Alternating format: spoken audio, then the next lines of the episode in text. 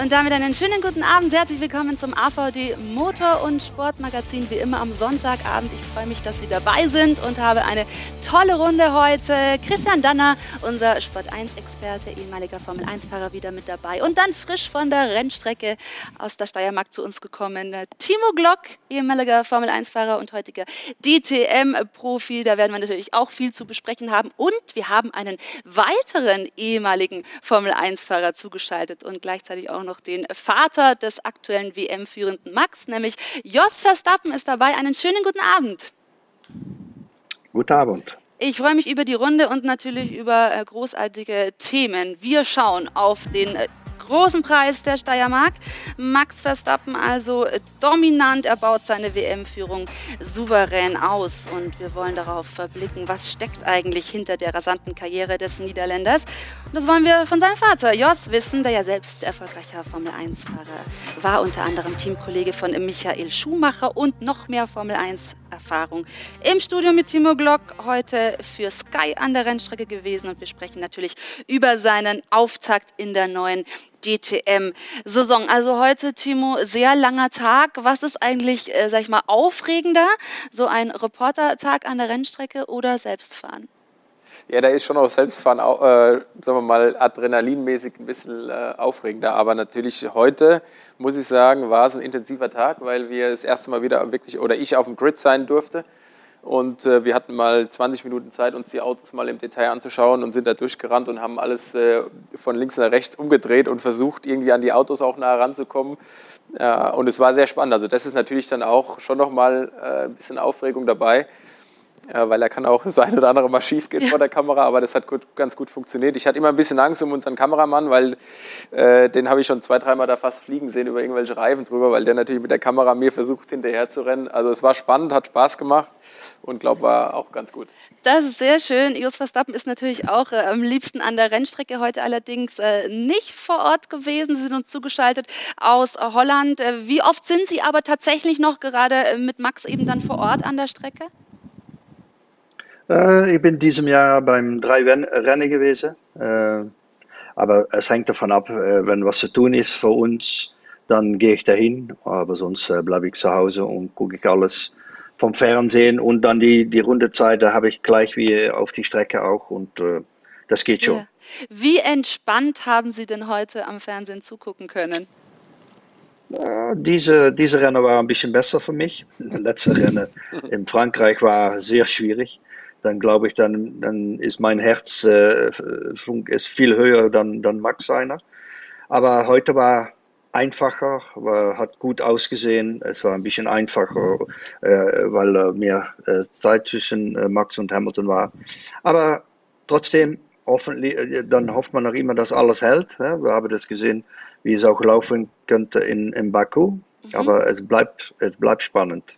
Ja, also heute ging alles gut und wir holen uns jetzt nochmal die äh, Kurzzusammenfassung ab vom äh, großen Preis der Steiermark und schauen nochmal, was das Rennen heute zu bieten hat. Spitzenrennsport auf Sport 1, präsentiert von Romoto, Ihr Fahrzeugmarkt im Internet. Großer Preis der Steiermark, wie schon beim großen Preis von Frankreich, Max Verstappen von der Pole vor Lewis Hamilton. Mit dem Unterschied, dass Mercedes-Pilot Hamilton diesmal nicht am Niederländer vorbeiziehen kann. Der Start dennoch turbulent. Pierre Gasly schlitzt sich am Frontflügel von Charles Leclerc die Reifen auf. Daraus entwickelt sich wenig später dieser Dreifachdreher, leidtragende Nicolas Latifi und Antonio Giovinazzi. Nutznießer Nikita Mazepin, der an Mick Schumacher in dieser Situation vorbeifahren kann. Das Rennen für Pierre Gasly gelaufen. Auch Charles Leclerc muss wenig später in die Box, um den Frontflügel zu wechseln. Ein heißes teaminternes Duell liefern sich Mick Schumacher und Nikita Mazepin, aus dem der Deutsche wiederholt als Sieger hervorgeht. Der Haas-Pilot am Ende auf Platz 16. Fahrer des Tages aber Charles Leclerc. Trotz Frontflügeldrama arbeitet sich der Ferrari-Pilot Platz für Platz nach vorne, wird am Ende starker Siebter. Weniger gut läuft es für Aston Martin-Pilot Sebastian Vettel, der Ex-Weltmeister gleich mit mehreren Verbremsern. Schlussendlich steht lediglich Rang 12. Ganz vorne zieht Max Verstappen einsam seine Kreise und kommt mit über einer halben Minute Vorsprung auf Weltmeister Hamilton ins Ziel. Der Niederländer nun mit bereits 18 Punkten Vorsprung in der Gesamtwertung. Ganz zur Freude seiner Oranje-Fans und natürlich seinem Red Bull-Team. Spitzenrennsport auf Sport 1. Präsentiert von Romoto. Ihr Fahrzeugmarkt im Internet. Da wollen wir direkt mal beim Vater nachfragen. Just Verstappen, was haben Sie Max als Feedback dann heute mitgegeben? Sie haben bestimmt schon kommuniziert. Machen wir immer. Für jedem Rennen rufen wir, rufen wir an. Ähm, was ich immer sage ist, dass er äh, Gas geben muss, aber ausgucken und äh, auch mal nach oben schauen, weil es hat natürlich äh, äh auch Regen geben können. Aber er hat es perfekt gemacht. Christian, warum lief das heute so gut für Max Verstappen? Na gut, ich meine, Max hat jetzt, hat sein, seine Extraklasse in den Jahren ja immer wieder gezeigt. Aber wenn man vorne losfährt, und das werden mir die Kollegen bestätigen, ist das Leben schon einfacher.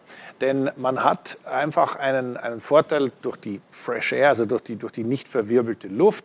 Man hat den Vorteil, dass man sich das Rennen viel besser einteilen kann, auf seine Reifen viel besser aufpassen kann. Und damit ist auf einmal alles viel, viel einfacher. Und ich meine, 30 Sekunden Vorsprung war natürlich ein bisschen mehr durch die durch die Strategie, die am Schluss dann noch gemacht wurde, aber äh, als, als real. Nur äh, ich glaube, Max merkt jetzt erstmal, wie leicht das manchmal für den Lewis war in der Vergangenheit. Wenn man da vorne fährt, das Auto geht gut, dann ist auf einmal alles viel leichter. Und ich, das hat er sich schon verdient, muss ich sagen. Denn er ist ja oft genug hinterhergefahren und hat sich gewundert, wie der da vorne so schnell fahren kann. Ja, Timo, wie sehen Sie es? Also liegt da eben dann momentan viel am Auto?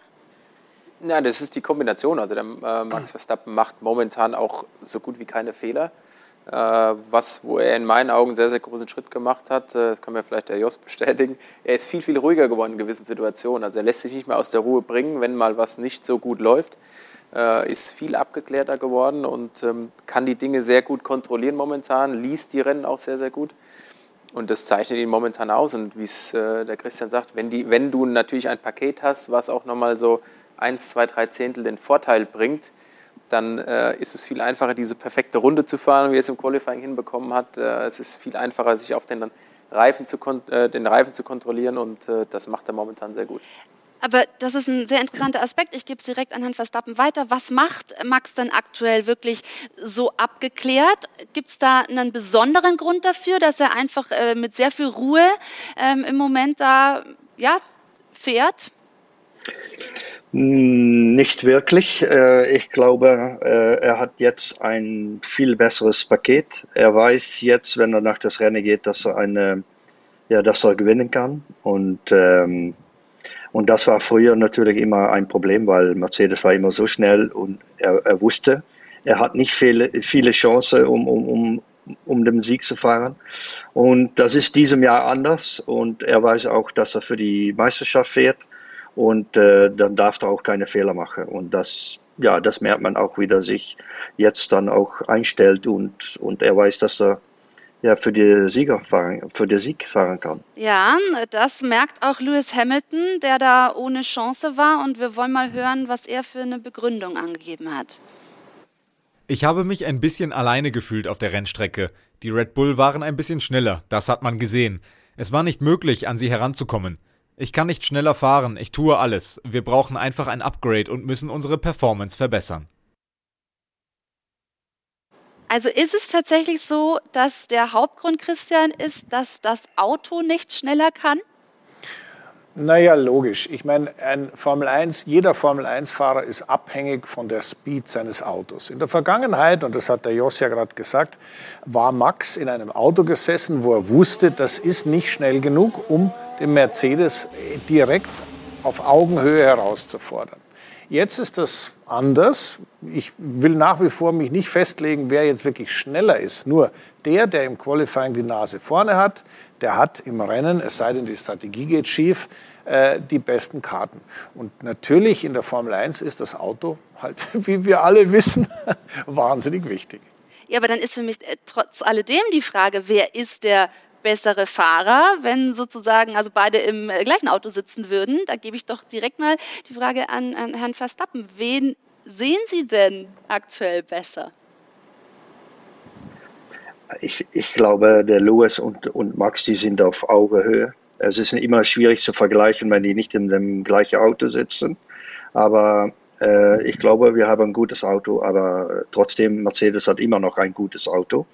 Und heute hat man auch gesehen, Max, der war sehr, sehr konstant von die äh, Speziale in, in die erste äh, äh, ab, ab Start bis zum ersten Stopp.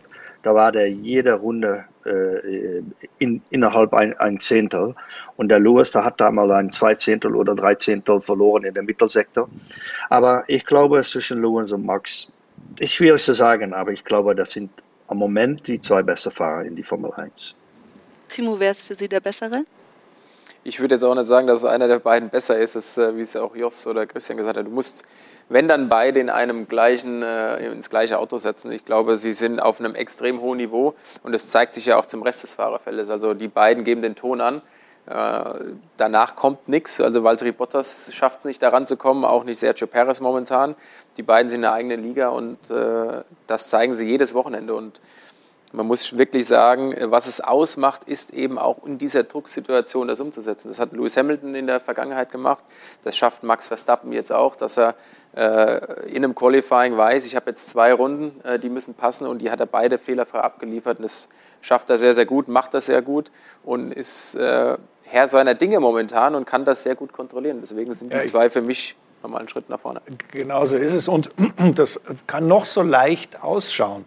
Das ist nicht das ist, leicht. Ja. Es ist schwierig. Es ist wahnsinnig schwierig, auf diesem Niveau, Entschuldigung, ähm, mit einem Fahrer zu fahren, der auf demselben, oder gegen einen Fahrer zu fahren, der auf demselben Niveau fährt. Ja. Das ist echt schwierig, weil da gehören ganz, ganz viele Parameter dazu. Nicht nur da irgendwie rumzufahren, fahre ich halt schnell. Nein, nein, das ist ein Weg durch das Wochenende, der am, am Start dann den ersten sichtbaren Höhepunkt hat. Und wenn man das alles richtig umsetzt, dann klappt's. Aber das ist sehr schwierig. Ja, nur wenn das Nuancen sind und Lewis Hamilton sich da jetzt eben Upgrades äh, wünscht und dass da eben nochmal was im Auto gemacht wird, wollen wir aber mal hören, wie äh, Toto Wolf reagiert hat. Heute war einfach nicht viel mehr drin. Das Paket von Red Bull ist einfach das bessere. Wir haben uns den dritten Platz erkämpft wegen des verkorksten Boxenstops von Perez. Wir müssen jetzt schauen. Entwicklungstechnisch ist die Saison gelaufen. Das finde ich sehr spannend. Ist das, das so zu glauben? Naja, das, das, will ich jetzt gar nicht bewerten. Es ist halt so.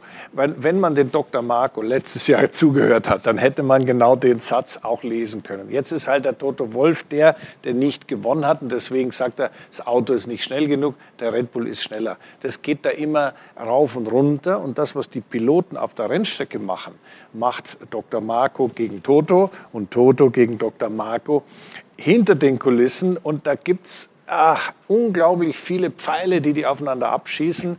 Äh, das ist schon, der Timo lacht. Ja, ja es ist schon unglaublich, was die, wie die da taktieren. Und das ist also, ich sage mal ganz ehrlich, ich muss da immer ein bisschen schmunzeln, wenn man da zuschaut, weil es ist herrlich. Mischen Sie sich da ein, Herr Verstappen? Also nehmen Sie da auch so ein bisschen Einfluss, ähm, was da eben im Titelkampf hinter den Kulissen passiert? Na, ich muss sagen, ich lachte auch damit. Und das ist auch typisch äh, Helmut und, und Toto zusammen, die, die mögen einander nicht. Und das gehört einfach auch äh, bei einem Spiel zwischen Mercedes und Red Bull. Was ist denn dann bei Red Bull noch geplant? Und ähm, wird da das Auto dann tatsächlich also explizit auf Max sozusagen entwickelt? Das sagen die immer, aber das Auto wird entwickelt, um schneller zu machen.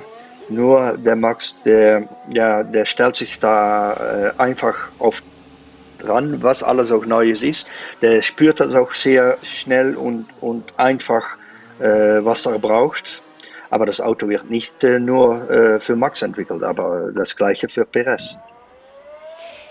Wie geht das jetzt äh, weiter im, also im WM-Kampf? Denn äh, Max Verstappen hat jetzt die Führung weiter ausgebaut. Timo, was erwarten Sie? Wird Mercedes nervös oder ist das? Das sind sie schon. Das sind sie schon? ja, Woran macht sich das äh, bemerkbar? Ja, dass man viel, äh, viele Dinge ausprobiert an den Rennwochenenden. Man hat es jetzt beobachten können. Äh, man hat versucht, im Qualifying verschiedene Herangehensweisen äh, zu probieren. Also ich habe noch nie gesehen, dass Lewis Hamilton einer der ersten war in Q3 im dritten Qualifying-Abschnitt, der da rausging und irgendwie versucht hat mit zwei Runden. Bei Valtteri Bottas hat man versucht, eine andere Herangehensweise, was die Reifentemperatur angeht. Also da versucht man schon sehr, sehr viel und merkt, dass man den Schritt hinten dran ist. Aber äh, das ist jetzt die Aufgabe, den, die, die Entscheid oder die, die, Richtung vorzugeben. Also Toto Wolf hat es heute ja auch bei uns bestätigt, dass man keine Entwicklungsschritte mehr plant, weil man sich ja auch auf das neue Auto konzentrieren muss, was ja auch alles mit, der, mit dem Budget zu tun hat für die Zukunft, weil man ja jetzt schon darauf achten muss, wie viel Geld entwickle ich für dieses Auto noch, für dieses Jahr, wie viel kann ich entwickeln für nächstes Jahr. Red Bull geht da vielleicht nochmal einen anderen Weg, weil man weiß, das ist unsere Chance, die WM zu gewinnen. Also das wird spannend bleiben. Ich bin aber auch, äh, oder habe das heute schon ein bisschen raushören können bei Lewis Hamilton, der fordert noch ein, ein Upgrade. Ja. Also der hat es mehrfach heute betont. Ich bin gespannt, wie das da weitergeht. Aber äh, momentan sehe ich ganz klar den Schritt, äh, dass Red Bull den Schritt vor Mercedes ist. Christian, was erwartest du? Also ich glaube schon, dass das, dieser Zweikampf wird bis Ende Saison weiter bestehen. Ähm, das, was auffallend ist, äh, der, der, Red Bull hatte in der Vergangenheit immer so ein bisschen eine, einen Nachteil, äh, wenn es um Höchstgeschwindigkeit ging, beziehungsweise es ist nicht nur die letztendlich die Höchstgeschwindigkeit. Es ist der Weg zur Höchstgeschwindigkeit, wie schnell man da hochfährt, ja, also wie schnell man da durchkommt. Und das ist etwas gewesen, wo Mercedes schon Vorteile hatte in den vergangenen Jahren. Das ist anscheinend jetzt ins Gegenteil ge gekehrt. Und daher gibt es natürlich sehr viele Animositäten. Mit den Flexi-Wings haben sie sich geärgert. Das, da, der Red Bull, da verbiegen sich die Flügel. Und ja. dann sagt der Dr. Marco, ja, aber bei Mercedes verbiegen sich die Vorderflügel. Also nicht nur wegen des Verbiegens, sondern das ist immer ein Performance-Vorteil. Ja, ja, Und ich persönlich sage, ich glaube halt einfach, dass die Aerodynamik effizienter ist dieses Jahr halt beim genau. Red Bull und nicht beim Mercedes, wo es sonst immer so war. Ich, das ändert sich. Ich, ich wüsste gern von Herrn Verstappen, wie sehen Sie jetzt im Moment diesen WM-Kampf? Also gerade in diesem Jahr, spricht da alles für Max? Und was gefällt Ihnen besonders an der Herangehensweise von Red Bull in diesem Jahr? Tja, ist schwierig zu sagen, aber äh, natürlich für uns ist dieser Jahr, äh, diesem Jahr ein, eine Chance und, äh, und ich glaube, dass Red Bull da alles für machen wird, um das zu greifen. Und das ist natürlich gut für uns. Ähm, ja, wir haben ein gutes Auto von Anfang ab äh, diesem Jahr. Äh, vom Dreck her glaube ich, dass das Auto gut ist. Unser Motor ist besser geworden. Äh, ja, alles ist ja, alles ist von Anfang des Jahres ist, ist, ist besser und äh, wir sind auf Augenhöhe vom ersten Rennen ab und wir haben ein paar Upgrades bekommen, die, die funktioniert haben und ja, die haben sehr gut Arbeit äh, geleistet im Milton Keynes. Und wenn man dann auf dieses Duell zwischen Lewis Hamilton und Max Verstappen noch mal einmal blickt, inwieweit sehen Sie den großen Altersunterschied, der natürlich auch einen großen Unterschied in Sachen Erfahrung dann äh, beinhaltet, inwieweit sehen Sie den auch als Vorteil? Ich meine, der eine ist 36, äh, der andere 23. Oh, natürlich, der Lewis hat sehr viel Erfahrung in die Formel 1, aber Max ist auch schon das siebte Jahr und dann sechstes Jahr beim Red Bull. Und das klappt sehr gut. Er, er arbeitet schon sechs Jahre mit, mit, seiner, mit seiner eigenen Ingenieur zusammen. Und da sehe ich nicht so, na, sehe ich eigentlich keine Probleme. Und äh, Max, der weiß ganz genau, was er macht. Der sieht, der sieht das Rennen auch gut. Äh, er weiß, was er machen muss. Und ja, ich glaube, da hat sehr gutes Vertrauen, äh, wie das weitergeht diesem Jahr. Also das, da möchte ich gerne noch was sagen zu sehr dem, gerne. was Jos sagt. Denn ähm, wenn Jos sagt, er sieht das Rennen sehr gut, heißt, wenn du im Cockpit bist und den Überblick behältst, und zwar nicht nur im Rennen, sondern natürlich auch bei Testfahrten, dass du weißt, so brauche ich es, das hat das und das zur Folge und das dann im Rennen umsetzen kannst und auch merkst, deine Position, wie viel schneller bin ich als der andere, wo hat der vielleicht Vorteile. Das sind alles Sachen, die man als Profi-Rennfahrer im Laufe der Jahre lernt. Aber wenn man dann ein Grand Prix anführt, ist es auf einmal gar nicht mehr so einfach, den Überblick zu behalten. Und äh, das geht uns, ging uns allen gleich. Man fährt hinterher und sagt, ach, wenn ich ein besseres Auto hätte, wäre alles leichter. Mhm. Und jetzt hast du ein besseres Auto, dann wird es nicht leichter. Dann wird nämlich nur die Chance, dass du irgendwas verlieren kannst, viel größer und der Schaden ist größer. Also, das ist schon toll, wie er sich da, wie Jos sagt, zurechtfindet und das richtig lesen kann und richtig verstehen kann. Im Rennen, im Getümmel, mit Boxenstopp, mit Funk, ja. mit allem, was dazugehört. Ne? Ja, definitiv. Und dann kommt äh, bei Red Bull auch noch hinzu, dass das Team insgesamt gut funktioniert, mit Sergio Perez auch noch, obwohl der natürlich jetzt heute mit dem verkorksten äh, Boxenstopp eigentlich äh, ja, Mercedes noch in die Karten mitgespielt hat. Ansonsten aber ähm, sehen Sie das Team Red Bull insgesamt favorisiert? Ja, also mit Sergio Perez hat man definitiv einen richtigen Schritt gemacht, äh, um Max in gewissen Situationen zu unterstützen, auch dementsprechend Mercedes in Situationen unter Druck zu setzen, strategisch. Äh, man sieht aber trotzdem noch, dass er auf eine Runde noch nicht das Niveau von, von Max erreicht hat. Da fehlt es einfach immer noch ein bisschen. Er ist sehr, sehr gut. Das haben wir in der Vergangenheit gesehen, was, äh, was den Reifen angeht, den Reifen über die Distanz zu bringen. Das äh, macht er sehr gut. Aber er muss natürlich trotzdem noch im Qualifying das Auto konstant da vorne reinstellen, auch mal zwischen die Mercedes vielleicht oder direkt hinter Max, um ihn besser abschirmen zu können. Da fehlt es immer mal noch ein bisschen, ist auch von Strecke zu Strecke variiert das noch. noch äh, und das zeigt auch immer wieder diese Extraklasse, wie es auch Jos gesagt hat. Max kann sich sehr, sehr schnell an, an äh, neue Gegebenheiten einstellen. Also ich kann mich noch zurückerinnern an ein Rennen äh, in Interlagos, wo es geregnet hat, im Toro Rosso damals, wo er allen um die Ohren gefahren ist. Mhm. Egal in welchen Situationen er ist, er kann sich da sehr schnell drauf einstellen. Und das ist, zeichnet ihn aus. Auch diese Konstanz, die, die man heute im Rennen gesehen hat. Das funktioniert natürlich auch nur, wenn du ein sehr, sehr gutes Auto hast, ein ja. sehr, sehr gutes Paket hast, aber auch mit deinem Ingenieur das Auto eben so abstimmst, dass du es im Rennen so konstant bewegen kannst und, und fahren kannst, wie er es heute gemacht hat. Ja, definitiv. Ich würde aber trotzdem auch nochmal an äh, Herrn Verstappen, wie sehen Sie die Teamkonstellation in dieser Saison mit Max und äh, Checo? Ja, ich muss sagen, es funktioniert richtig gut. Es ist, wie Timo sagt, er muss im Qualifying noch ein bisschen ein bisschen dazu geben, dass er ein bisschen näher dran kommt. Im Rennen ist er stark, im, in Frankreich war er sehr gut drauf. Hier fand ich es selber ein bisschen weniger gut. Ähm, das sagt man schon im, im Training. Da hat er Schwierigkeiten. Aber es ist sechste, siebte Rennen. Ich glaube, da kommt noch etwas von ihm. Und, äh, aber bis jetzt äh, macht er einen, einen, einen sehr guten Job. Christian Bottas hat eben heute so ein bisschen davon profitiert. Heute mal wieder aus seiner Sicht ein positives Rennen? Ja, er war am Podium, da hat er sich natürlich gefreut drüber. Aber der ist natürlich, der weiß ganz genau, äh, mit einem normalen Boxenstopp hätte das nicht geklappt. Ja. Also diese Boxenstops sind natürlich auch, äh, ich sag mal, schon mit sehr heißer Nadel gestrickt. Und äh, die, diese, diese Boxenstopp-Thematik sieht man erst ja mal nur, mit den Top-Leuten. Der hat es den überholt und hat deswegen gewonnen. Aber die zweiten Fahrer sind ja ganz genauso beteiligt an diesem Thema. Ja. Und diesmal hat es halt bei Red Bull nicht optimal funktioniert. Erinnere dich an Bottas in Monaco, da haben sie ihm die ganze Mutter abgedreht und dann war das ganze Rennen vorbei. Also da können schon viele Dinge schiefgehen, wenn man, was die Boxenstops angeht, derartig am Limit arbeitet. Und äh, deswegen muss ich sagen, also das, das hat mich fasziniert, die Analyse der Boxenstops, wie die da äh, unter Umgehung der menschlichen Reaktionszeit Abläufe kreiert haben. Das, der Timo kann das vielleicht ja, auch noch mal erklären. Vor allem auch von, von vor Ort. Äh, die Analyse. Äh, äh naja, und das wird ja jetzt ein bisschen eingebremst und das ist auch wieder ein, jetzt ist wieder Toto Wolf, der da einen das kleinen genau Punkt gemacht hat äh, gegen den Helmut. Aber der Helmut lässt sich sicher wieder was einfallen. Äh, ein, ein, ein Boxenstopp ist ja eine Choreografie von verschiedenen Mechanikern die immer aufeinander reagieren müssen. Und letztendlich der, der dem Fahrer die Freigabe erteilt, wo dann der weiß, ich kann wieder losfahren, das alles in 1, was war es, 1,8 oder 1,9 ist glaube ich 1,9 Sekunden.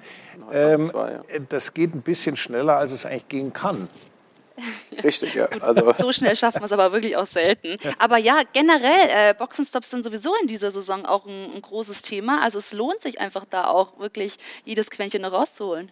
Ja, wenn man, wenn man sieht, wie eng es auf der Strecke zugeht, dann zählt da jedes Zehntel. Also wenn wir zurückschauen nach, nach äh, Paul Ricard, Le Castellet, wo, äh, wo es eben auf die In-Lab, auf die Out-Lab ankam, auf den Weg zur Boxengasse hin, das haben wir auch alles da analysiert, wo Max sich den, den, den Vorteil erarbeitet hat. Und eben der Boxenstopp äh, an sich selbst. Ich habe das jetzt auch am, äh, Freitag noch ein bisschen beobachten können, wo die äh, Teams da ihre Boxenshops trainiert haben. Und wie, es Christa sagt, es ist unfassbar, äh, wie schnell das geht, äh, wie die Jungs aufeinander eingestellt sind, was es für Prozedere gibt und so weiter und so fort. Die Schlagschrauber, die die in der Hand haben, sind ja also äh, unfassbar. Äh, Hightech hoch 10 und das ist schon beeindruckend. Dann wollen wir jetzt gemeinsam auch mal kurz auf die Fahrerwertung blicken, wie sie sich im Moment so gestaltet. Wir sehen also, dass Max Verstappen da seine Führung weiter ausgebaut hat. Und ich möchte gerne mit euch auch über die deutschen Fahrer natürlich sprechen. Sebastian Vettel auf Rang 10 und äh, heute wieder, ja, ein eher, sag ich mal, unglückliches oder unzufriedenstellendes äh, Rennen wahrscheinlich. Wo lagen, Christian, die Probleme an diesem Wochenende? Für Vettel? Mhm. Ähm, also ich glaube, das, was wir gesehen haben, seine guten Leistungen war eine Mischung aus Strohfeuer, Glück und natürlich aus seiner Fähigkeit, aus einer Situation, die sich zu seinem Vorteil ergibt, auch echt Profit zu schlagen. Ich glaube, die, äh, das Aston Martin-Thema ist jetzt wieder dort, wo es vorher war, vor den beiden Stadtrennen Aserbaidschan und Monaco oder andersrum. Und äh, ich glaube, das ist die realistische Momentaufnahme. Und äh, da kann man machen, was man will. Das Auto ist anscheinend nicht wahnsinnig nett zu reifen. Und ähm, da ist viel, viel, viel Entwicklungsbedarf. Naja, also man hatte ja schon, also gerade in den letzten Rennen den Eindruck, jetzt ist der Knoten geplatzt, jetzt geht es nach vorne. Herr Verstappen, wie sehen Sie es? War das jetzt wieder ein, ein Rückschritt? Wie muss man momentan die Situation von Sebastian Vettel bewerten? Ja, er, es ist schwierig für ihn, aber es war letztes Jahr in Ferrari auch schon schwierig. Äh, ja, wo es dran liegt, weiß ich nicht ganz genau. Aber das Auto ist, ähm, ist glaube ich, noch nicht so ganz, wie er das haben will. Und äh, ich glaube, wie in, in Monaco und, und Baku ist es natürlich eine andere Strecke wie, wie Frankreich und wie hier in Red Bull Ring. Und ich glaube, das ist einfach, wo das Auto sich äh, gehört, die, diese, diese Platzierung, was er beholt hat. Ja, das ist dann insgesamt natürlich auch äh, frustrierend, wenn man irgendwann merkt, okay, mit dem Auto, weil die Ansprüche waren zu Beginn der Saison oder die Erwartungen waren doch höher. Äh, Timo, es ist, äh, Sebastian Vettel ist ein guter Freund, ein Kumpel von Ihnen. Wie erleben Sie ihn an der Rennstrecke gerade heute? Welchen Eindruck hat er auf Sie gemacht? Ja, heute war er wieder ein bisschen mehr kurz angebunden, würde ich sagen. Aber das ist auch, kann ich natürlich als Fahrer irgendwo auch nachvollziehen, wenn es nicht so läuft, äh, wie es laufen soll, dann, dann ist es auch schwieriger, die Interviews zu geben oder man, man hat nicht so äh, oder kürzer angebunden, sagen wir so. Aber ich glaube, dass das Auto schon noch okay ist für die Top Ten. Das haben wir gesehen bei Lance Stroll. Äh, es ist auch äh, mehr streckenabhängig. Er hat es einfach im Qualifying nicht zusammengebracht. Äh, da haben ihm die anderthalb, zwei Zehntel gefehlt, dass er in die Top Ten reinkommt, in, ins Q3. Und wir haben auch das jetzt an diesem Wochenende gesehen. Alle die Top-Fahrer, die hinten losgefahren sind, wie Danny Ricciardo, der ja auch in, in Paul Ricard besser dastand, sich hier wieder schwerer getan hat. Esteban Ocon, der normalerweise auch rund um Fernando Alonso ist, die standen hinten und sind nicht nach vorne gekommen. Das war so ein Zug im Mittelfeld, die alle hintereinander hergefahren sind. Alle hatten DRS, aber keiner konnte überholen, weil auch sobald du irgendwann mal in die Nähe des Vordermanns gekommen bist, ging es halt nicht mehr näher heran, weil einfach die aerodynamische Verwirbung zu hoch ist. Und dann hat er da hinten äh, festgehangen. Also wenn er freie Fahrt hatte, waren die Rundenzeiten jetzt nicht so verkehrt. Aber er muss einfach das Ziel haben, nächste Woche das Auto in die Top 10 zu bringen im Qualifying und dann sollte es auch wieder ein besseres ja. Resultat geben. Denn er sollte nicht in so eine Abwärtsspirale wieder geraten, weil das natürlich dann auch aufs Gemüt schlägt. Das merkt man ihm dann auch an. Also äh, genau hoffen wir, dass er da gleich nächste Woche die äh, Chance wieder nutzt. Dann wollen wir auch noch auf Mick Schumacher blicken in seiner Rookie-Saison. Ähm, Herr Verstappen, gerne Ihre Einschätzung. Seine Lernkurve, wie sehen Sie die? Also er wird natürlich auch an seinem äh, Teamkollegen, an Massepin gemessen. Da war jetzt heute wieder besser. Wie fanden Sie sein Rennen? Ich glaube, Mick macht einen, einen guten Job und vergesse nicht, äh, das Auto ist sehr, sehr schwierig zu fahren und, und dann einen Unterschied zu machen zwischen die Fahrer ist schwierig. Aber ich glaube, Mick macht es gut. Äh, es ist ein schwieriges Jahr, aber ein, ein, ein Jahr zu lernen. Nächstes Jahr kommen alle neue Autos und das wird für ihn gut sein. Aber ich glaube schon, wir sollen ihm Zeit geben und dann wird er gut sein. Woran natürlich ist alles gerade ein großes Lernen, wenn man eben als Rookie erstmal in der Formel 1 da sich zurechtfinden muss. Woran äh, glauben Sie, sollte er noch arbeiten? Ich glaube, es ist alles. Es ist Qualifying, es ist, wie man das Rennen äh, äh, lesen kann, die Reifen. Ich glaube, es ist nicht nur ein Ding. Es ist alles, was, was dazu kommt. Äh, ja, also es ist schwierig. Und mit Haas, die keine Entwicklung haben, das Auto ist zwei, zwei Sekunden zu langsam. Der Balance ist bestimmt nicht ganz so gut und dann ist es auch schwierig, um, um, ja, um zu sagen, da muss man noch lernen oder das muss man noch ja. lernen. Äh, das ist schwierig zu sagen. Ja klar, da ist er natürlich limitiert mit diesem Auto, Timo. Sie ähm, stehen in gutem Austausch. Es ist auch bekannt, dass Sie auf dem Red Bull Ring gemeinsam auch getestet und ein bisschen Daten ausgetauscht haben. Wie, wie muss man sich das vorstellen, auch so Ihre Verbindung? Ja, wir haben eigentlich ganz äh, wirklich äh, sehr, sehr guten Draht zueinander. Das war damals ein Formel-4-Test, äh, den er, das war sein, erst, sein erstes Formeljahr, wo er aus dem Kartsport gekommen ist und äh, dann hat er mich irgendwie mal gefragt, ob ich mal dazukommen würde.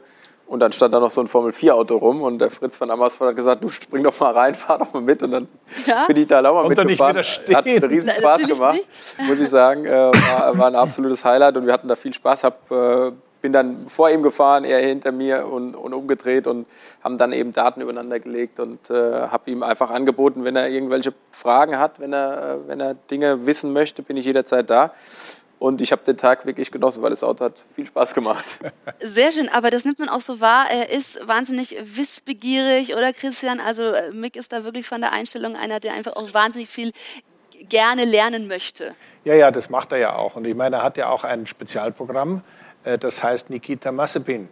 Und dieses Spezialprogramm besteht äh, in einer ganz vielschichtigen Herangehensweise des äh, Überholens, einander Überholens, des äh, Miteinander Auskommens, des einander, des einander äh, Blockierens oder sonstige, äh, ich sage jetzt mal, unangenehme Dinge.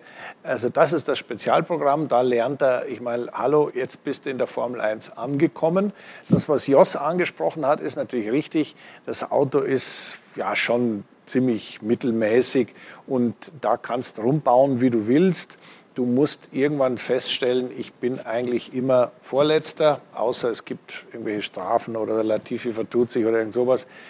Äh, ist nicht so prickelnd, weil da geht dann irgendwann so ein bisschen der Spaß verloren. Aber man darf da eben nicht locker lassen. Man muss trotzdem dranbleiben und ich habe den Eindruck, der Mick macht das der lässt nicht locker. Der nimmt das halt, was er hat und daraus wird das Beste gemacht. Und wenn ihn der Mazepin nochmal überholt hat, dann überholt er ihn doch nochmal. Ja? Also der, das, oder das ja, ist so. also, äh, der ist, eigentlich ist er wurscht. Bin ich letzter, bin ich vorletzter, ist er wurscht. Nein, ist nicht wurscht. Du musst kämpfen und musst Rad ja. an Rad ran und eben die Nase vorne behalten. Und das macht er gut. Also gefühlt merkt man das auch von Wochenende zu Wochenende, dass er immer mehr dazu lernt, auch in der Zusammenarbeit mit dem Team, mit seinem Ingenieur.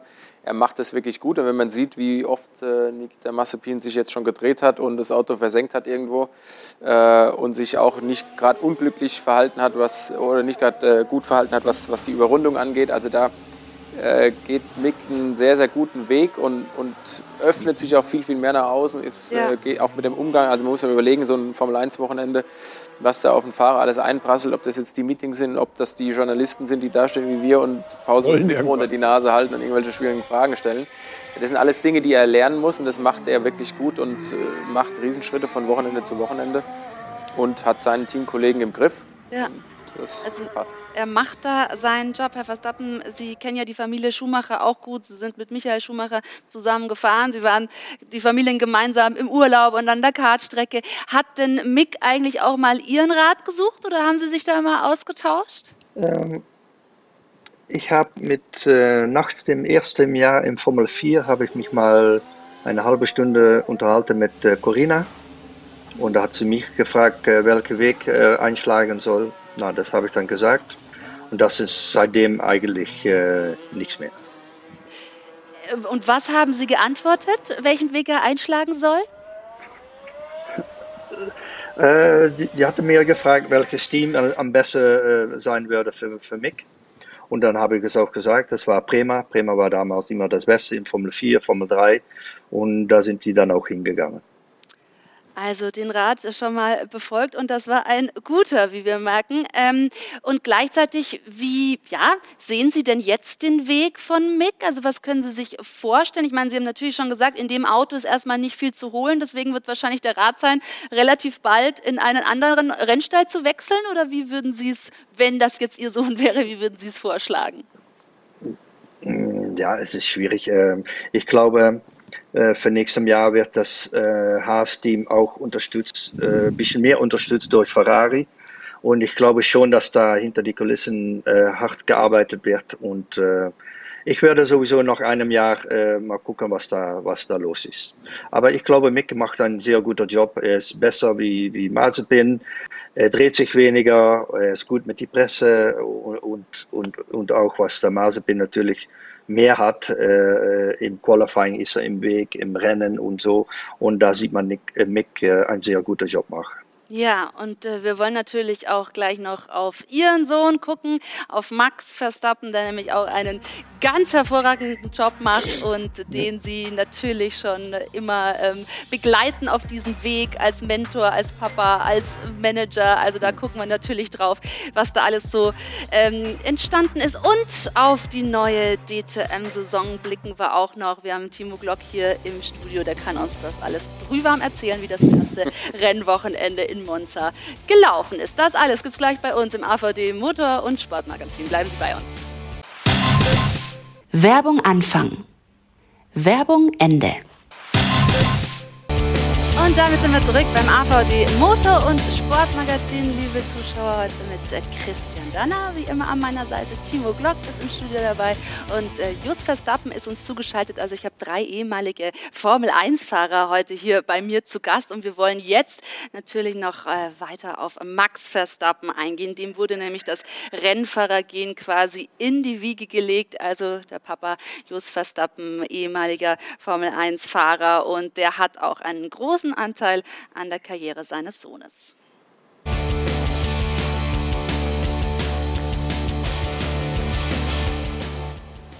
So, schauen wir mal, dass wir Ihnen den Beitrag auch zeigen können.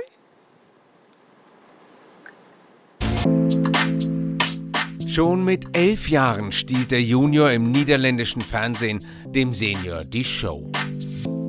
Ich habe alle vier gewonnen. Je hebt ze alle vier gewonnen. Damals verbringt der kleine Max seine Wochenenden nicht damit, Kartrennen zu fahren, sondern sie zu gewinnen. Angetrieben vom väterlichen Formel-1-Vorbild. Ja, ich dachte, ich will das auch doen. Es dem Vater gleich zu tun, ist ein hohes Ziel. Jos Verstappens Formel-1-Karriere beginnt 1994. Bei seinem Team Benetton fokussiert sich da jedoch gerade alles auf den neuen Star Michael Schumacher. Jos bleibt von dem spektakulären Feuerunfall in Hockenheim abgesehen, das große Rampenlicht verwehrt. Bis 2003 sammelt er trotzdem stolze 107 Formel 1 Starts.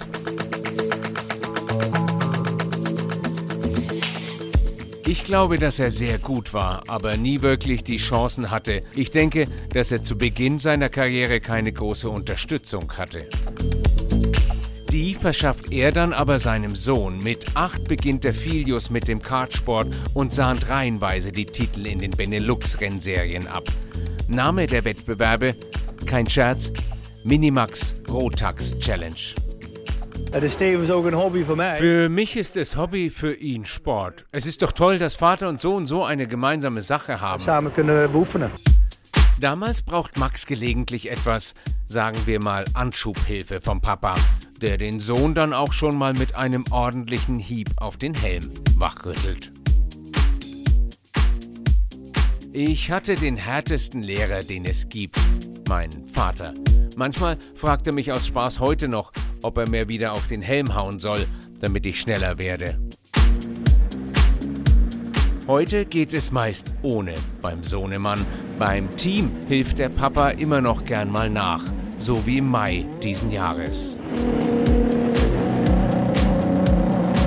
Vielleicht sollte ich es nicht sagen, aber das Auto sieht durch Max besser aus, als es in Wirklichkeit ist.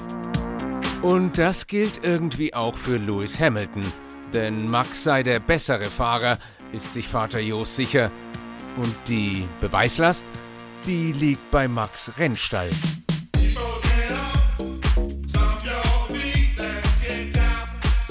Wir hoffen, dass Red Bull ihm das Material gibt, das auch wirklich zu zeigen. Druck machen, Spannung hochhalten, das scheint so etwas wie das Lebensmotto der Verstappens zu sein.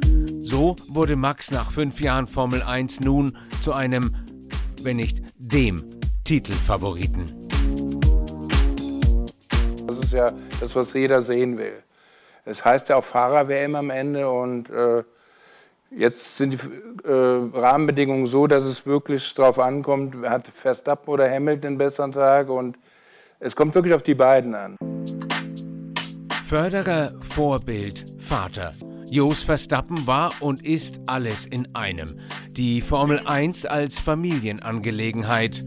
Mit viel Ehrgeiz und Erfahrung wurde aus Minimax der, der jetzt im Rennsport den ganz großen Max macht. Es riecht nach Familienfeier am Ende.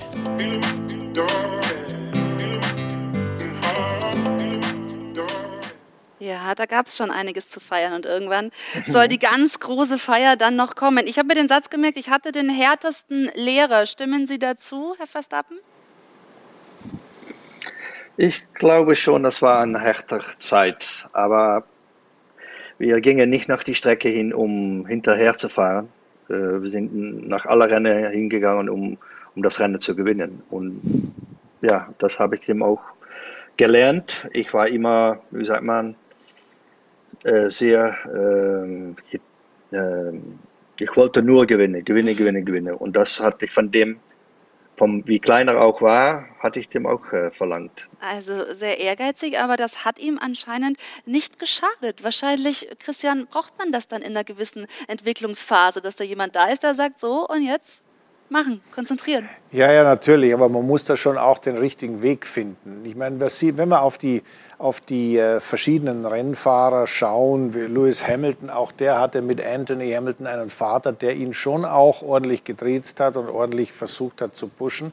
Das hat dann irgendwann dazu geführt, dass die zwei sich so verkracht haben, dass Lewis mit ihm nichts mehr zu tun haben wollte. Also das hat Jos wesentlich geschickter gemacht und wesentlich besser, wahrscheinlich auch mit wesentlich mehr Know-how, weil er ja aus der Branche kam und wusste, auf was es ankam.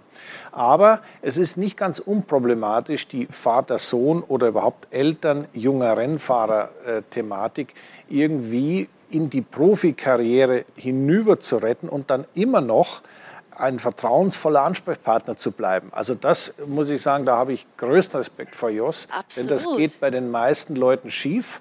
Absolut. Und einmal mehr, unser lieber Helmut Marko kann ja als zuständiger Mann für Junioren bei Red Bull ein Lied davon singen, wie sich Eltern sonst so einbringen in die Karriere Aber, oder in das Ja, und deswegen äh, gerne die Frage, wie haben Sie das geschafft? Weil das Verhältnis ist intakt, die Karriere läuft am Schnürchen von Max. Also Sie haben da sehr viel richtig gemacht. Wie schwierig war diese Balance?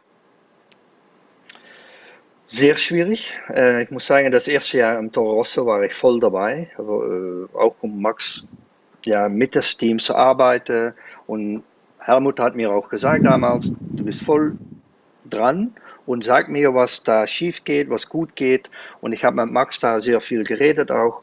Und dann sind wir nach Red Bull gekommen und dann habe ich das ein erster Schritt zurückgenommen.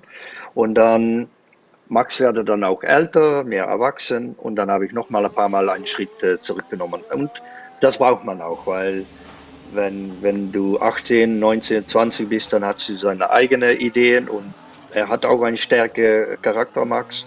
Und das war für mich natürlich schwieriger, um immer so einen Schritt äh, zurückzustellen. Aber es ist auch eine Gewöhnung, weil ich war ja gewöhnt, um jede Woche mit ihm nach die Strecke zu gehen. Mhm. Und ich habe jetzt auch ein anderes Leben daneben. Ich habe eine Frau mit zwei kleinen Kindern und die braucht auch meine, wie sagt man, äh, meine Zeit. Mhm. Oh, ja, Aufmerksamkeit. Und äh, jetzt ist es für mich auch gut und ja, für Max ist es auch gut. Aber das Schöne ist, wir sprechen jeden Tag, wenn Max dann fährt. Wir rufen einander an, wir sprechen durch, was, äh, was spielt, was, was los ist. Und äh, ich sage dann auch immer meine Gedanken darüber. Und äh, ich sage es nur, er, er, braucht dann auch nicht so Antworten oder so, aber ich weiß, dass er darüber nachdenkt. Und das ist, das ist das Einzige, was ich wollte.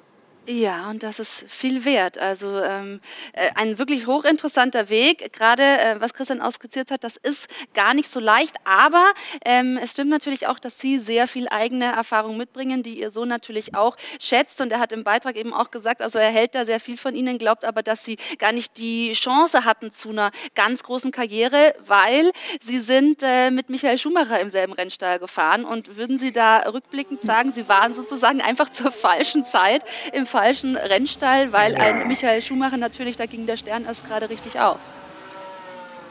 Ja, logisch. Michael war und er war sehr, sehr stark. Das hat man natürlich auch gesehen. Für mich war das das erste Jahr. Ich hatte fast keine Erfahrung, äh, wie ich in die Formel 1 war. Ich hatte noch sehr viel zu lernen. Ich habe sehr viele Fehler gemacht und das hat mir nicht geholfen in meiner weiteren Karriere. Mhm. Und wie haben Sie Michael erlebt? Ich ich kam gut zurecht mit ihm. Ähm, wie muss ich sagen, privat hatten wir immer sehr viel Spaß. Äh, auf die Strecke war er sehr, sehr professionell. Ich habe natürlich nach ihm geguckt, wie der Dinge, äh, wie der Dinge macht und ich habe davon gelernt. Aber damals äh, war ich nicht, wie sagt man, war ich nicht gut genug mhm. und vielleicht auch zu wenig Erfahrung, um, um, um eine gute Leistung hinzubringen. Ist das zu selbstkritisch? Nein, äh, ich glaube, wenn, wenn ich jetzt, Jos hat auf seine Karriere zurückgeblickt in der Formel 1, wenn ich auf meine Formel 1-Karriere zurückblicke, sage ich ja, da gab es schon einige, sagen wir mal, Autos, die ich gefahren bin, wenn die ein bisschen besser gewesen wären, hätte es auch sicher besser klappen müssen und hätte auch besser geklappt. Aber ich muss ganz ehrlich sagen, äh, wenn ich sehe, wer damals die Top-Leute waren, das war Ayrton Senna, das war Alain Prost, das war Nigel Mansell. Ganz ehrlich, die hätte ich auch im selben Auto bei ähnlicher Erfahrung nicht erfahren. Das hätte, so schnell wäre ich nicht gewesen wie ein Senna und ich wäre auch nicht so schnell gewesen wie ein Mansell. Ich wäre vielleicht etwas mehr consistent gewesen, aber ich, das hätte ich nicht geschafft. Aber man muss ehrlich sein, man muss die eigene Nase in die Hand nehmen und sagen, also ich habe da auch Fehler gemacht, ich habe auch Pech gehabt, dass ich nicht im richtigen Auto saß, aber die Summe macht's und wir haben ja alle drei zumindest hier den großen Vorteil, dass wir mit Freude auf unsere Karrieren da ja. zurückblicken dürfen. Wir hatten eigentlich eine schöne Zeit in der Formel 1 und vor allem sind wir gesund geblieben und das kann ich als Ältester in der Runde ja natürlich auch sagen, das war nicht so üblich. Ja? Also da, da habe ich leider sehr viel Schlimmes auch erlebt. Ja, und das ist sogar ein gutes Stichwort. Vor allem dieses Jahr 1994 ist sowieso ein recht skurriles. Irgendwie in der Formel 1 habe ich den Eindruck, äh, viele Unfälle passiert, auch tödliche. Sie haben da Ihren Feuerunfall erlebt. Äh, Timo, wie ist es für dich, wenn du, oder auch dann als, als Junge, als du solche Bilder dann gesehen hast, ähm, wie ist der Blick dann auf den Motorsport? Ja, also da habe ich natürlich als Junger äh, noch zu Hause gesessen vom Fernseher und dann äh, also an den Unfall von, von Jos, Feuerunfall in, in Hockenheim, kann ich mich natürlich sehr gut erinnern. Auch an den tragischen Unfall von, von Ayrton Senna damals, äh, 1994. Also das sind einfach Momente, die, die einem äh, nicht aus dem Kopf gehen. Also ich weiß heute noch, wo ich gesessen habe, äh, wer dabei war und das bleibt einem in Erinnerung. Und ich bin einfach froh, dass der Motorsport sich so entwickelt hat, was die Sicherheit angeht, dass das äh, ganz, ganz selten vorkommt. Es passieren immer noch schlimme Unfälle. Wenn, wenn einfach die Dinge zusammenlaufen, wie es damals bei Jules Bianchi war, dann äh, kann das heute auch noch passieren, aber die Autos sind schon, sind, sind schon sehr, sehr sicher geworden und das äh, ist ein großer Meilenstein der Formel 1. Ja. ja, und Herr Verstappen, haben Sie eigentlich mit Max diese Bilder dann irgendwann mal angeschaut und darüber gesprochen? Hat er das wissen wollen, gefragt? Ich war, ja, Max war noch gar, äh, war, war noch gar nicht da in 94, ja, ja. aber der hat die Bilder natürlich äh, schon gesehen und äh, da haben wir darüber gesprochen. Aber ich muss sagen, natürlich, wir wissen ja alle, dass, dass es gefährlich sein könnte. Aber wenn man da danach nachdenke, dann glaube ich nicht, dass du noch schnell fahren kannst. Mhm. Ja, das heißt, es ist Ihnen auch gelungen, einfach dann nicht mehr drüber nachzudenken und das äh, wird abgehakt und dann geht es weiter. Kann man das so leicht machen?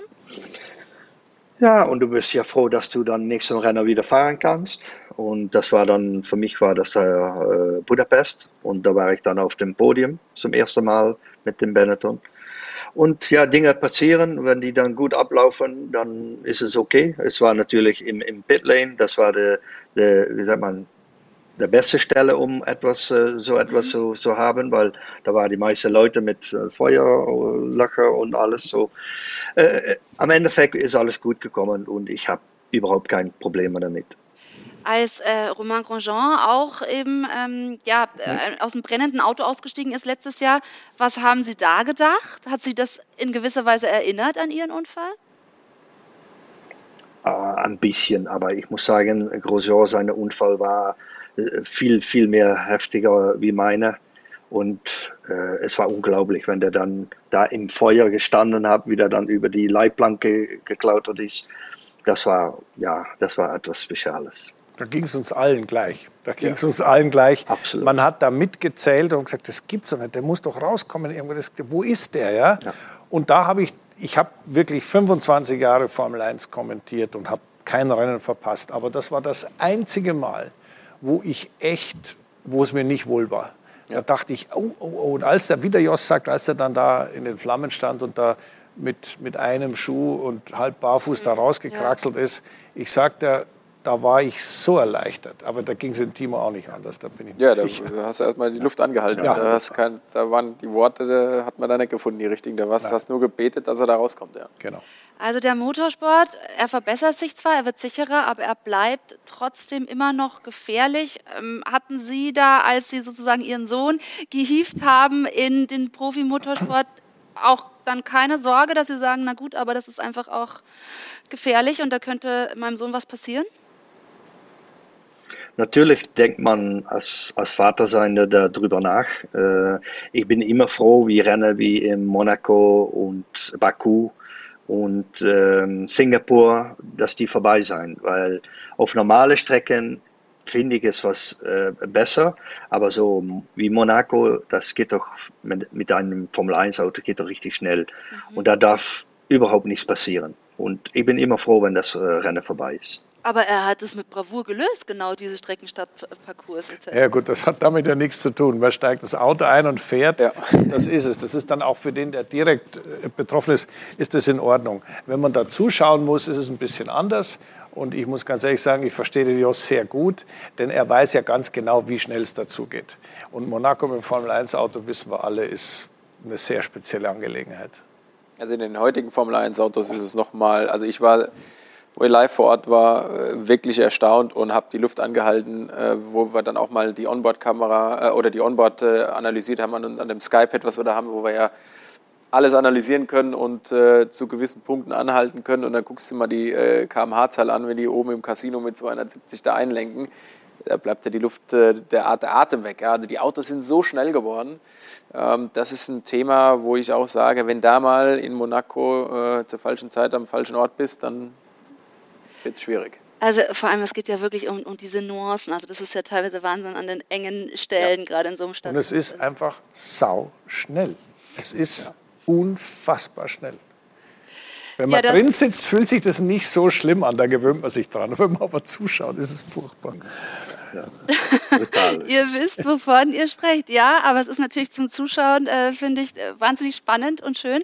Und man sieht an Max Verstappen, dass er damit auf alle Fälle keine Probleme hat, zumindest nicht mit dem Risiko. Und wenn man auf die Familie guckt, Herr Verstappen, also ähm, Sie, das haben wir schon angesprochen mit Ihrer Erfahrung, die Mutter, Kartfahrerin, der Großvater, Rallycross, also da war ja eigentlich der Weg schon total geebnet, oder? Es ist eine komplette Motorsportfamilie. Ja, und das war Tag und Nacht war es Motorsport, weil es waren, ja, und der Max, der war, hat immer dabei gesessen, der hat nichts anderes gehört, äh, wie Formel 1 oder, oder Go-Kart oder weiß ich was. Und ja, er war dann auch vier Jahre alt, wie er angefangen ist. Vier Jahre. Timo, wie alt waren Sie? Fünf Jahre. Aber ich habe mit zwei Rädern angefangen. ja, genau. Also bei mir war es ein Motocross-Motorrad mit fünf, sechs oder sechs Aber schon Jahren, auch mit fünf, sechs. Also ja, da äh, ging es los. Mit vier, also Sie haben ihm das erste ähm, Go-Kart geschenkt, stimmt das? Und dann also sozusagen mhm. äh, mit vier durfte er schon ja, die ersten ja. Einsätze fahren. So ist, es, so ist es angefangen und dann wird es natürlich immer professioneller und wir sind eigentlich so jeder, jede Woche so zwei bis dreimal gefahren. Und es ging immer weiter. Und dann fährt man in der Nähe und dann muss man nach Italien, weil da musste da die Strecke alle lernen. Und da waren wir jede Woche waren wir in Italien. Nach der Schule, Freitag habe ich ihn im, im Bus genommen, bin ich nach Italien gefahren, zwei Tage trainieren und dann Sonntagabend zurück und Montag wieder nach Schule. Christian, so geht's natürlich, oder? Also da ist dann ja. äh, der Weg wirklich schon irgendwie. Man, man sagt das immer so in, in Retrospektive, ja, ja, so geht's natürlich das ist nicht einfach. Es ist nicht einfach, weil man natürlich, egal welchen, welchen Motorsport man betreibt, ist es immer schwierig. Und in dem Fall hat Max natürlich seinen, seinen Vater gehabt, der ihm da geholfen hat dabei, ja. der ihm gezeigt hat, ja, jetzt gehen wir trainieren in Italien. Bitte, weißt du, wie weit Italien von Holland weg ist? Das ist eine ja. ziemliche Strecke. Ähm, also da gehört schon viel Arbeit auch mhm. dazu. Das ist nicht ja. immer nur lustig und dann klappt er, wenn bei der Voraussetzung geht es ja eh. Nein, nein, nein, nein, nein. Da ist viel Arbeit dahinter. Ja, das stimmt natürlich. Und da ist wahrscheinlich dann auch ein ja, Team, das ganz vertraut ist, natürlich auch sehr wichtig. Wir haben äh, über diese Motorsportfamilie eben gesprochen. Da kommt dann mit Kelly Piquet noch eine äh, weitere Person aus dem Motorsportkosmos dazu, die sehr wichtig ist. Die Schwester ist auch noch mit dabei. Das heißt, ähm, ja, wie welchen Kosmos, welches Umfeld braucht Max, um da wirklich ganz leistungsfähig zu sein? Gutes Auto. Äh, Ruhe zu Hause, Organisation zu Hause. Aber ich muss sagen, Max ist einer, der dann äh, nach dem Rennen, wenn der zu Hause ist, dann wollte äh, eigentlich gar nichts tun. Da wollte er nur zu Hause sein und dann macht er noch immer Simulator dazu, weil das ist sein Hobby. Aber dann braucht er äh, einen Tag gar nichts zu tun und dann geht er ein bisschen trainieren daneben. Und, und eigentlich ist der ganz einfach dann, wenn er zu Hause ist. Und dann meistens am Mittwoch oder Donnerstag, dann fliegt er wieder nach England, nach seinem Team. Dann haben die Besprechungen und dann hat er noch einen Tag Simulator im, im Team, Vorbereitung für das nächste Rennen. Aber eigentlich dann, wenn er zu Hause ist, ist er ganz relaxed. Also eigentlich muss er dann äh, den Kopf ausschalten können und Ruhe, Timo, das können Sie wahrscheinlich genau. nachvollziehen. Man, man, braucht erstmal ein bisschen seine Ruhe ja, danach. Also ein, ein, Wochenende ist schon, äh, haben es ja vorhin schon angesprochen, nicht nur fahren, sondern es gehört ganz, ganz viel Arbeit daneben noch dazu, Vorbereitung auf das Wochenende, den Druck, den man über das Wochenende hat, die Anspannung, die man hat und da braucht man auch dann irgendwann mal wenn der Helm ab ist am Sonntag äh, und zur Seite ja. gelegt ist, auch einmal einen Tag zum Durchatmen, Handy am besten ausmachen und das tun, auf was man Lust hat. Mhm. Herr Verstappen, haben Sie immer an Max geglaubt und auch an das, was er erreichen kann? Das habe ich eigentlich schon seit er sieben Jahren alt war. Da hatte ich doch schon gesehen, dass er etwas Spezielles hat. Und das konnte man im Rennen sehen. Und was da die erste Runde auf die kalte, kalte Reife war der immer wahnsinnig schnell. Und äh, wenn er überholt mit die anderen Leuten, da, da, ja, das hat er immer sehr gut. Man spürt das, man sieht man, wo man überholen kann, man, man, man vorbereitet eine Überholung und da war er immer wirklich äh, sehr gut. Weil er das auch nicht gehabt hatte, dann glaube ich auch nicht, dass ich da so tief gegangen äh, werde. Mhm. Weil für mich, jedem Jahr war es zwischen 80.000 und 100 Kilometer, äh, 100.000 Kilometer im Bus. Daneben habe ich die Motoren präpariert. Ich war Mechaniker und ich war noch Hausvater. Äh, das hat mir, ja, das hat mir doch sehr viel äh, Zeit gekostet und sehr viel Geld. Und, aber man konnte das sehen, seit er sehr jung war. Und haben Sie dann jetzt das Gefühl, klar, Sie haben viel investiert, ähm, das haben Sie gerade skizziert. Haben Sie dann jetzt so im Moment das Gefühl, es geht alles auf? Also ähm, merken Sie da selber auch eine gewisse Genugtuung? Also Stolz ist natürlich dabei. Ja, natürlich. Ich, äh, ich bin sehr froh, was ich natürlich, was jetzt, äh, äh was jetzt losgeht und äh, ja, wenn ich ihn so sehe, er hat Spaß, äh, er macht einen tollen Job, er, sitzt beim besten Team, und ja, ich bin stolz und ich, ja, ruhiger, ich habe Zeit jetzt. Ja, alles geht in die richtige, richtige Richtung. Und wie sicher sind Sie, dass Max in diesem Jahr Weltmeister wird? Nicht. Äh, wir haben jetzt eine gehabt. Natürlich äh, liegt da vorne in der Meisterschaft. Aber wir wissen ja alle, alle was passieren kann. Äh, die brauchen ja, gut durcharbeiten, äh, was sie jetzt auch tun. Aber man braucht ein bisschen Glück dazu. Und ja, lassen wir hoffen, dass das in die richtige Richtung geht. Und wir werden das hier natürlich verfolgen und wünschen auf dem Weg weiterhin ganz viel Erfolg und Freude und dürfen uns bedanken für ein äh, sehr tolles Gespräch. Herr Verstappen hat Spaß gemacht. Und damit sagen wir erstmal hier Tschüss aus dem Studio. Wenn Ciao, Jos. Schön, dich mal wieder gesehen zu haben. Ja. Ciao. Ciao. Ja gut, wir sehen uns. Ja. Sehr schön. Tschüss. Und hier geht es dann natürlich äh, auch gleich noch weiter, liebe Zuschauer. Wir sind noch nicht am Ende, denn wir haben ja angekündigt, wir wollen mit Timo Glock auch über die DTM-Saison sprechen, die jetzt gestartet ist. Alles mit einem neuen Reglement, was natürlich auch neue Herausforderungen bedeutet. Und somit kann uns Timo da ein bisschen äh, tiefer in die Materie eben mitnehmen. Und das Ganze gibt es gleich hier bei uns im AVD Motor- und Sportmagazin. Bleiben Sie bei uns. Wir sind zurück im AVD Motor- und Sportmagazin mit unserem äh, Formel-1-Experten Christian Danner und mit Timo Glock, der heute einen langen Tag hat, war für Sky schon in Österreich. Wird immer Formel länger. 1 Rennen ja. wird immer länger und DTM, aber apropos Länge, weil du ja tatsächlich schon äh, seit Jahren im Motorsport in unterschiedlichen Bereichen tätig bist. DTM ist das Stichwort, denn da ähm, tust du dir in dieser Saison nochmal was Neues an. Ja, sozusagen ja. neues Reglement, äh, neue Herausforderungen und wir wir wollen auf deinen Auftakt und auf den DTM-Auftakt in Monza blicken. Es lief aus der Sicht von Timo Glock noch nicht so ganz rund, aber hm. kann auch alles werden.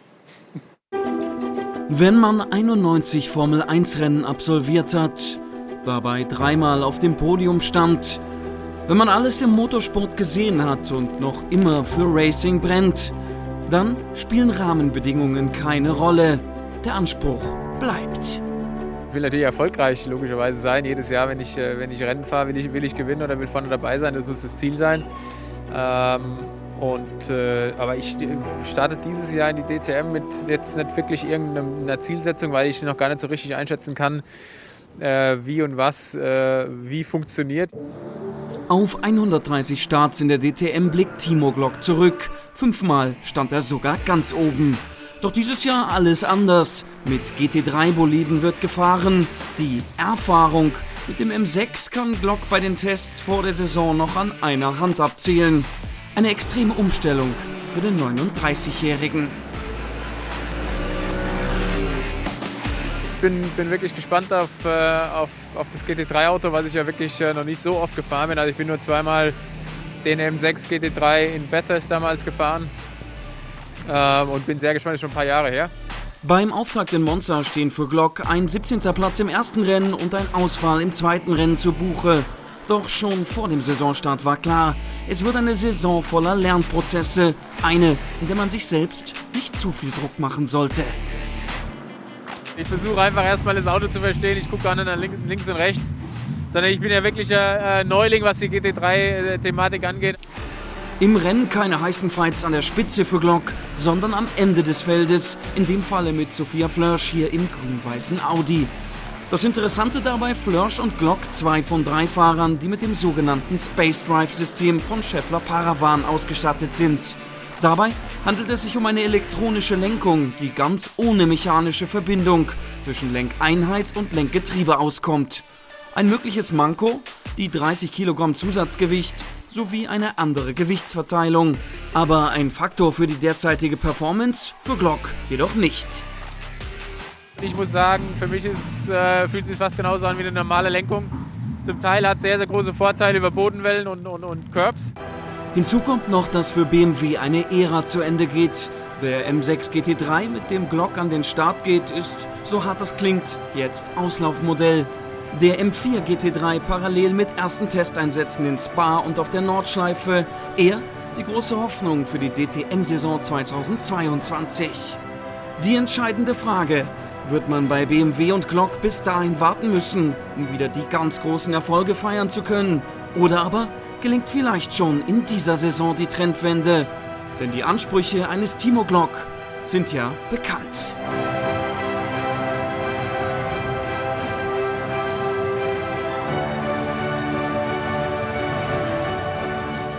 Klar, der Ehrgeiz ist nach wie vor da. Und äh, Timo Glock mit ein bisschen Abstand, wie beurteilen Sie den Saisonauftakt in Monza? Das war ein Satz mit X. Lief gar nichts nee, zusammen. Nee, nee, so schlimm war es nicht. Also natürlich waren wir, äh, wenn, wenn, man die, die, die, Fakten sieht, die Zahlen sieht, die Resultate, äh, sieht es böse aus. Aber äh, ich war eigentlich mit meiner Leistung trotzdem zufrieden, weil wir am Samstag äh, die drei BMW geschlossen zusammen äh, waren. Ich war nur eine Zehntel hinter äh, Marco Wittmann und Sheldon van der Linde, meinem Teamkollegen. Am Samstag hat einfach diese Balance of Performance noch nicht gepasst, die es jetzt mit den neuen GT3-Autos gibt. Also es werden die Autos aneinander angestuft sozusagen. Also man kann jetzt nicht den M6 mit dem Ferrari vergleichen, alleine vom Luftwiderstand mhm. nicht. Deswegen gibt es dann eben dem einen mehr Gewicht, ja. der andere mehr Leistung und so weiter. Und so werden die Autos angepasst. Und das war eben in dem ersten Rennen, am ersten Rennwochenende klar, dass es da noch größere Unterschiede geben wird. Und äh, im zweiten, äh, am Sonntag gab es dann eine, eine, Anpassung, wo deutlich, wir deutlich besser dastanden. Ich habe leider meine Runde im Qualifying nicht ganz zusammengebracht und äh, war statt Vierter eben 13. Äh, das wäre möglich gewesen und äh, wäre dann auch an meinem Teamkollegen nah dran gewesen. Aber hätte, wäre, wenn, gibt es halt einfach nicht. Und dann war, die, war äh, der Rennstart auch unglücklich. Äh, habe Kontakt gehabt in Kurve 1 und dann war das Auto krumm. Aber sind Sie denn dann zuversichtlich, dass sich diese Probleme, die Sie jetzt zu Beginn hatten, dann relativ bald ausmerzen lassen? Ja, ich glaube schon. Also ich habe äh, an dem Wochenende viel gelernt über das Auto. Wie gesagt, ich hatte anderthalb Tage bis jetzt äh, so wirklich in dem Auto getestet. Ähm, dann haben wir in, in Hockenheim noch Temperaturen gehabt. Christian, da, hat es geschneit äh, und es war bitterkalt. Und am Lausitzring war, äh, war von der Fahrzeit jetzt auch nicht wirklich viel möglich, weil wir uns da die, die Strecke geteilt hatten mit, äh, mit der DTM Trophy damals.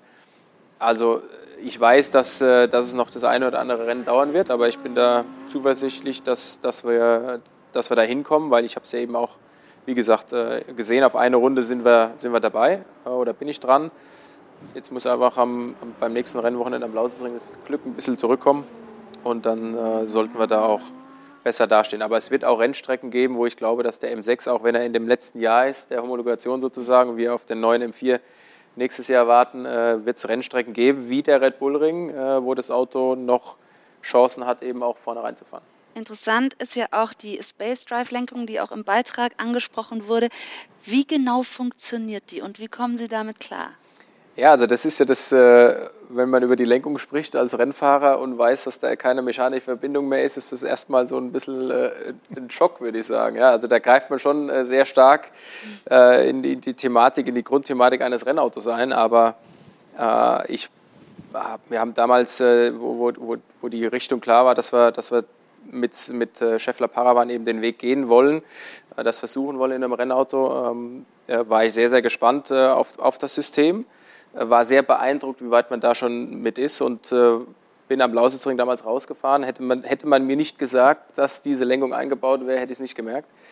Ähm, und das ist schon sehr beeindruckend und bin stolz darauf, dass ich Teil einer Entwicklung sein kann, die den Rennsport womöglicherweise auch komplett in eine neue Richtung bringen kann und auch eben nicht nur den Rennsport, sondern eben auch die Fahrzeugentwicklung generell, also äh, Konzeption äh, der, der Straßenautos kann eine ganz andere werden, weil äh, einfach man platzsparend arbeitet. Und der große Vorteil im Rennauto ist eben, dass diese Lenkung keine Schläge mehr zurück in die Lenkung gibt. Also man kann mit der Lenkung über die Bodenwellen, über Curbs drüber fahren und es kommt kein Kickback sozusagen, also man kommt kein Schlag in die Lenkung, äh, was natürlich für den Fahrer angenehmer ist, äh, speziell auf einem 24-Stunden-Rennen äh, kräfteschonender ist. Ja. Und das gibt nochmal ganz, ganz andere Möglichkeiten. Und da ist noch ein großer Entwicklungsschritt, der, der da kommen wird und bin da sehr gespannt drauf. Aber Christian, wir haben auch viel hier über die DTM schon gesprochen und verfolgen das Geschehen. Man sieht dann doch, wie viel äh, Neues einfach in dieser Saison auch auf gewisse Fahrer, je nachdem, welchen Background man eben mitbringt, dann auf die Fahrer zukommt. Wie im Fall von Timo Glock, der so viel DTM-Erfahrung ja, ja. hat, aber in diesem Jahr ist so viel neu. Ja, das ist viel neu natürlich. Also das hat man denn mit der Lenkung auch nicht nur kein Kickback, sondern auch kein Feedback oder doch, spürt man? Nee, das, das, das, das ist ganz ja. wichtig, weil wenn ich nämlich lenke und nicht merke, wo die Räder stehen, habe ich ein Problem. Ja. also gut, das, da nee, muss man keine alles, Sorgen Das, kannst du auch als, äh, für dich also als Fahrer eben... Ist komplett ganz normal. Du kannst das, das Feedback eben auch so einstellen, wie du es möchtest, okay. mehr oder weniger. Das ist auch ein großer Vorteil der Lenkung. Ja. Okay. Ähm, ja gut, ich meine, da gibt es viele Dinge, die neu sind und doch, und doch wieder nicht so neu sind. Der Timo äh, kennt jetzt sein Auto nicht so wahnsinnig, weil da fährt er jetzt noch nicht so wahnsinnig oft mit diesem äh, BMW M6, klar. Dafür kennt er die Strecken. Äh, der, der Gewinner, der Gewinner der, des ersten Rennens, der Liam Lawson, ist ein Mann, der überhaupt noch nie ein Auto mit Dach gefahren ist. Also der hat aber trotzdem gewonnen. Und so ist es halt einfach, man muss sich auf das, was man ja, unter den Hintern kriegt, muss man sich einfach einstellen. Und natürlich hofft man, dass man besser, dass man das besser hinkriegt, dass die technische Entwicklung weitergeht, ist ja logisch. Und dann hofft man natürlich auch, dass die BOP einen äh, nicht erschlägt, sondern dass die BOP immer einen brav am Leben erhält und so weiter und so weiter. Äh, ich, ich, wenn ich das so beobachtet habe, das erste DTM-Rennen, das war schon ein, ein toller Erfolg. Ja. Ähm, und dann gab es so Überraschungen. Warum hat der Ferrari so schnell stoppen können?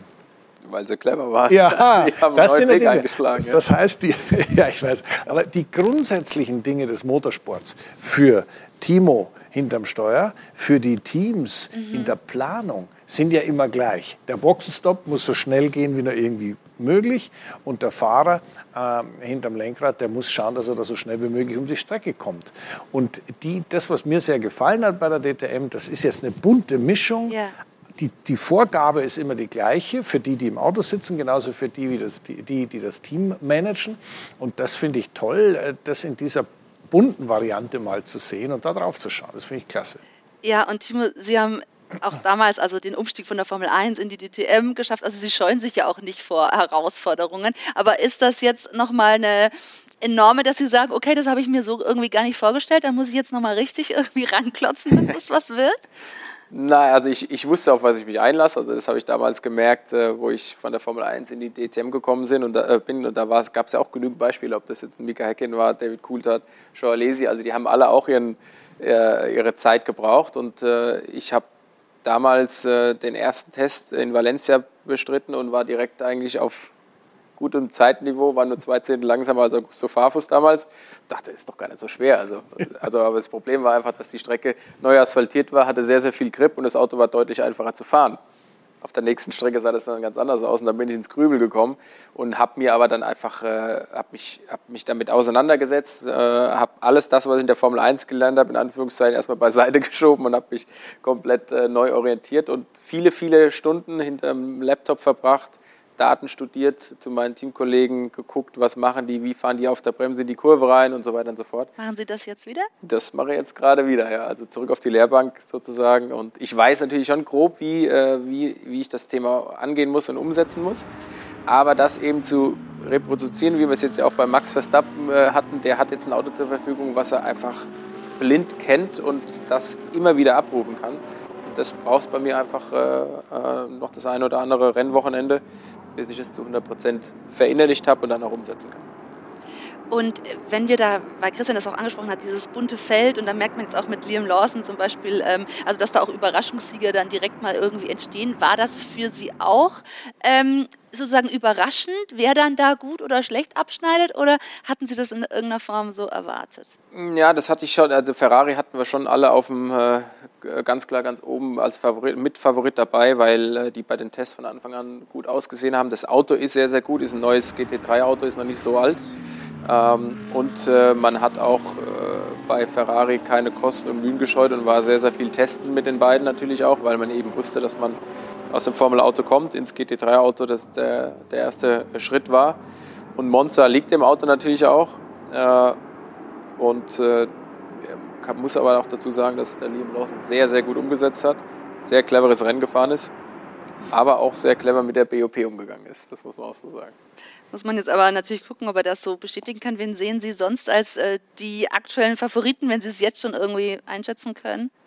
Ja, eben diese ganzen GT3-Spezialisten, unter anderem so? Kelvin van der Linde, der, der natürlich auch äh, ein Mitanwärter ist auf den Titel, der viele äh, oder viel Zeit in dem, in dem R8 schon äh, verbracht hat, äh, genauso wie die ganzen Mercedes-Jungs von, von Anfang bis Ende, ob das Maxi Götz ist, ob das äh, ähm, Danny Junkadea ist, also das sind alles Jungs, die wirklich viel Erfahrung auf dem Auto haben und ähm, die muss man alle auf der, auf, auf der Rechnung haben, ja. Am Ende Aber du siehst, es ist nicht einer, wo er sagt, ja, das ist jetzt der, das ist jetzt der Favorit oder zwei. Es ist eine ganze Menge.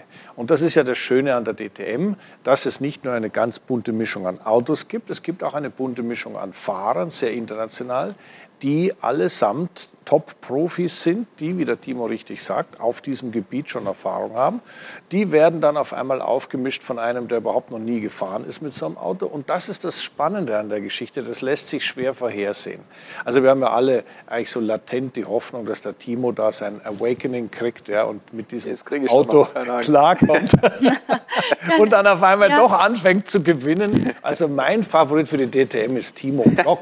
Das muss ich ja mal sagen. Ja. Natürlich. Ähm, ja, aber das ist ja auch schön. Man merkt ja wirklich auch, Sie, Sie, Sie wollen, also wenn Sie da dabei sind, dann wollen Sie natürlich auch, auch vorne mitfahren, ist klar. klar. Wo sehen Sie da momentan eben noch die größte Schwierigkeit, wo Sie sagen, das, das wird mich jetzt noch eine Zeit lang vielleicht beschäftigen? Ist es dann die BOP, die ähm, Sie aber auch gar nicht so ja, beeinflussen können? Da, genau, da, die hab, es liegt nicht in meiner Hand, äh, was die BOP angeht. Ich glaube, wir müssen einfach die Chance ergreifen, äh, wenn wir merken, wir sind äh, auf einer Rennstrecke, die dem M6 liegt, wie zum Beispiel alles, was Highspeed-Kurven angeht, ist das Auto sehr, sehr gut.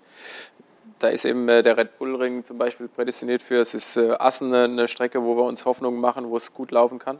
Aber mein Thema wird einfach sein, ähm, auch über die Renndistanz das Auto besser zu verstehen, den Reifen sich dann dementsprechend einzuteilen und ähm, da werde ich mich hinarbeiten und habe da keine Angst vor. Also bin hoch motiviert, auch den Jungen. Mein Teamkollege zum Beispiel ist äh, ungefähr halb so alt wie ich. Es macht mir sehr viel Spaß, den zu ärgern. Also der hat dann auch äh, am Samstag gedacht, verdammt, wenn du die Runde zusammengebracht hättest, dann wäre es schnell gewesen. Das freut mich natürlich und das ist werde ich dann. Äh, ja, also äh, wie läuft es bei Ihnen dann im Team ab? Also man ähm, stachelt sich an, beziehungsweise misst sich erstmal, wie es in meinem Motorsport so ist, am Teamkollegen. Ja, natürlich, klar. klar. Also das äh, ist der Erste, den es zu schlagen gilt. Und da habe ich einen sehr guten an meiner Seite, Sheldon van der Linde, Bruder von Kelvin genau. van, der Linde. Van der Linde. Äh, der ist schon sehr, sehr schnell. Das hat er auch in den letzten Jahren der DTM gezeigt. Ähm, letztes Jahr habe ich mich mit ihm äh, darum gebettelt, wer der beste BMW-Pilot war. Am Ende bin ich noch als bester BMW-Pilot hervorgegangen. Somit, äh, also ich habe da eine sehr, sehr gute Messlatte, an der ich mich orientieren kann und ähm, werde alles dran setzen, die Jugend weiterhin unter Druck zu setzen. Das macht, übrigens, das macht übrigens sehr viel Spaß. Ich hatte, als ich äh, DTM gefahren bin bei Alfa Romeo, einen ganz jungen, blutjungen Teamkollegen, der hieß Giancarlo Fisichella. Und der war gerade dabei, in die Formel 1 zu kommen und der hat auch ein Gas gegeben, das gerade so gepfiffen hat. Aber äh, am Ende des Tages äh, macht das Spaß, das ist eine Challenge. Ich war ja damals auch fast doppelt so alt wie der. Und äh, das ist eine Challenge, das macht Spaß und es gibt dann zusätzliche Motivation. Und wenn man ein bisschen älter ist, kann man natürlich auch ein bisschen lachen darüber. Das, ist, das sind die Vorteile. Das stimmt. Und äh, es gibt ja auch noch mehrere, die noch nicht so ganz zufrieden mit dem Auftakt-Wochenende waren. Eine Sophia Flörsch, sind ja auch zwei Damen dabei, die fahren. Ähm, sieht auch noch Entwicklungspotenzial, ist klar. Ähm, also ich hatte mir ein bisschen mehr erwartet, wenn ich ehrlich bin. Ähm, aber im, im Ende habe ich beide Rennen bin ich fertig gefahren. Ähm, ich habe so viel Erfahrung wie möglich gesammelt. Ähm, ich meine, es war mein erstes DTM-Rennen ähm, und es kann eigentlich nur besser werden, sage ich mal. Ähm, so, ich meine, Kevin hat das gerade gewonnen. Freue mich extrem für ihn, auch fürs Team generell. Aber ich weiß, woran ich arbeiten muss und werde dafür auf jeden Fall für Lausitz ringen, mich versuchen zu verbessern. Also das ist auch interessant mit den zwei äh, Damen, die da eben mitfahren. Ähm, wie erleben Sie das? Also ist es dann auch für Sie eine schöne Mischung, wenn man da insgesamt ein breiteres, bunteres Feld hat? Ja, natürlich. Also ich äh, habe ja äh, die Chance gehabt, hinter den Mädels einmal herzufahren. äh, und die wissen schon, wie man äh, um eine Kurve fährt. Also die äh, haben das die, nötige Talent dazu. Aber es ist auch für, natürlich dann schwierig, sich äh, in dem Feld zu behaupten. und ich bin gespannt, wie sie sich über das Jahr hinweg entwickeln. Christian, was nehmen wir mit aus dem ersten Auftaktwochenende? Du hast gesagt, für dich war es natürlich schon mal äh, großartig, weil sich eben die DTM so schön neu aufgestellt hat mit vielen ja, neuen Aspekten, einfach ein buntes Fahrerfeld. Ähm, für Timo muss es genau noch ein bisschen ja, nach vorne gehen. Also ich habe natürlich ganz genau hingeschaut. Ich war zu dem Zeitpunkt in, in Mexiko, in Puebla beim Formel E-Rennen und bin dann ganz früh aufgestanden, denn auf dem Fox Asia, äh, Fox äh, Mittelamerika-Kanal war tatsächlich DTM. Nein, wirklich? Und, ja, sicher. Da habe ich beim Frühstück dann DTM geguckt und habe mich natürlich schon auch sehr gewundert, als der Ferrari auf einmal vorne war. Und ich meine, die ersten Runden, als ich gesehen habe, wo äh, Timo fährt, dachte ich, naja, es geht aufwärts, es ist noch viel Luft nach oben. Aber, aber nein, natürlich äh, äh, habe ich das verfolgt und natürlich hat man da als deutscher Rennfahrer, als Profi, äh, hat man zur DTM ein ganz besonderes Verhältnis, äh, äh Verhält, äh, ein, ein, ein, ja, fast so eine, so eine Liebesbeziehung, weil das ist etwas, das steht einfach da, seitdem man selber Rennen fährt. Es ist wichtig für den Nachwuchs, es ist wichtig für, die, für den deutschen Motorsport und deswegen habe ich mich unglaublich gefreut, dass es so gut wieder losgegangen ist. Genau, wir verfolgen das natürlich weiterhin und drücken Timo da auch die Daumen, dass eben die nächsten Rennwochenenden dann noch deutlich erfreulicher werden. Und hier haben wir für Sie auch gleich noch, liebe Zuschauer, den Newsflash. Wir wollen Sie ja in dieser Sendung auch immer sozusagen rundum updaten. Das kriegen Sie gleich noch von uns serviert. Bleiben Sie dran im AVD Motor- und Sportmagazin.